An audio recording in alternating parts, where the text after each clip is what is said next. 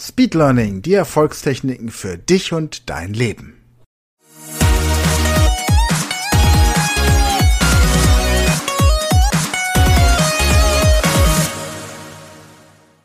Hallo ihr Speedlearner, heute geht es um eine Frage, die mir im Rahmen einer Fortbildung, die ich gehalten habe, gestellt wurde. Ich hatte beim Pädagogischen Landesinstitut in Rheinland-Pfalz in Speyer die Ehre, vor einer größeren Gruppe von Französischlehrern zu sprechen und dort Speed Learning Techniken zum Fremdsprachenunterricht vorzustellen. Und eine Frage, die dann aufkam, ist, wie kann man denn, wenn man eine größere Gruppe hat von Schülern, ähm, die Konzentrationsfähigkeit der Schüler erhöhen? Also es ist so ein bisschen der Eindruck, der entsteht, dass die Menschen sich heutzutage immer schlechter konzentrieren können. Entweder man selbst, Erwachsene oder eben aber auch die Menschen, die einem so zuhören. Und ich werde das anhand von zwei Beispielen aufdröseln. Einmal, wie kann ich andere dazu bringen, sich besser zu konzentrieren, vielleicht meine Kinder, meine Schüler, meine Auszubildenden und wie kann ich das bei mir selbst auch entsprechend trainieren. Fangen wir erstmal damit an, dass du eine Gruppe hast von Schülern, die unterrichtest du 45 Minuten, eine klassische Schulstunde, und du möchtest, dass sie sich konzentrieren, dass sie ihre Konzentrationsfähigkeit erhöhen. Um das zu tun, benutzen wir das klassische Konditionieren nach Ivan Pavlov. Ivan Pavlov sagt dir wahrscheinlich was, der Mann, der den äh, Hunden Futter gegeben hat und dann eine Glocke läutete, um quasi das Glockenläuten zusammen mit dem Futter im Gehirn der Hunde zu verankern und das Ergebnis war, dass irgendwann das Läuten der Glocke ausgereicht hat, um den Speichelfluss der Hunde zu aktivieren, die dann entsprechend gedacht haben, es gebe Futter. Wir kennen solche Anker, habe schon von Ankertechniken auch hier im Podcast gesprochen. Anker als äh, Getränk, als Musik, als Duft, als Kleidungsaccessoire und so weiter.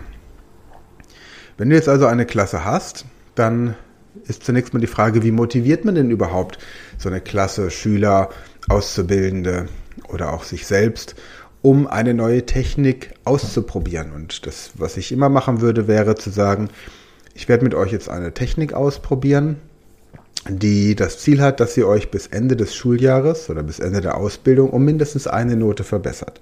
Wer von euch hätte Lust, sich bis Ende des Schuljahres um eine Note zu verbessern? Da gibt es wahrscheinlich wenig, die sagen, ich habe keine Lust.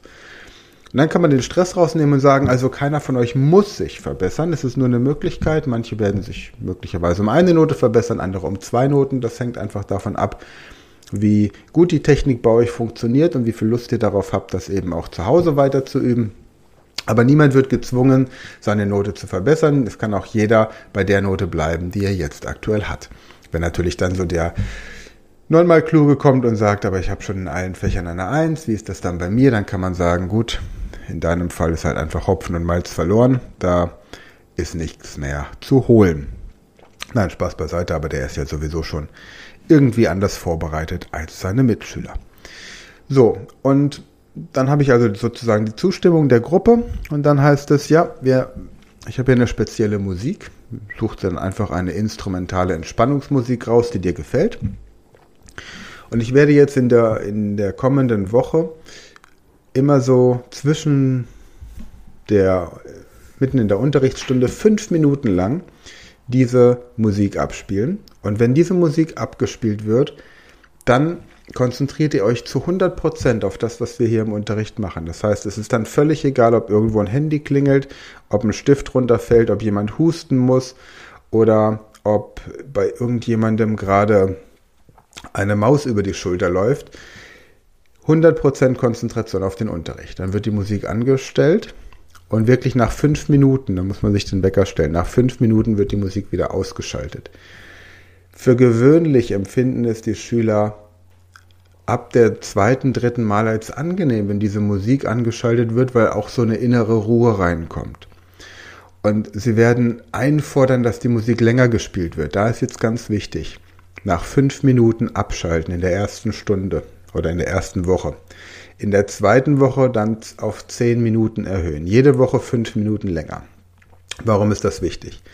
Wichtig ist, dass die Schüler den Eindruck haben, dass sie sich diese Konzentrationsverlängerung erarbeiten. Es ist also quasi eine Belohnung. Sie haben eine Woche durchgehalten, sich fünf Minuten maximal zu konzentrieren. Und in der nächsten Woche werden es dann zehn Minuten als Belohnung. Und in der dritten Woche 15 Minuten.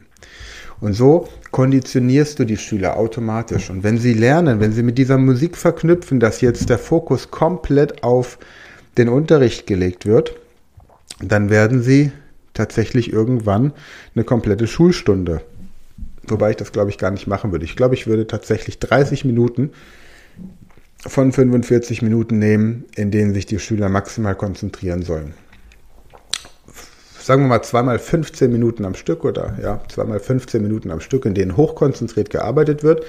Dann die Musik kurz ausschalten, ein bisschen sich gegenseitig erklären lassen, was man jetzt gerade im Unterricht gemacht hat und danach nochmal 15 Minuten die Musik anschalten und maximale Konzentration. Und für dich ist natürlich wichtig als Lehrkraft, dass du in dieser Zeit, in der die Musik spielt, auch wirklich die elementaren, wichtigsten Dinge erklärst, bei denen du die maximale Aufmerksamkeit der Schüler brauchst. Das heißt, kein Platz für Witze, keine Ablenkung, kein Entertainment, keine Spiele, einfach konzentriertes Arbeiten, Fokus auf das wirklich Wichtigste.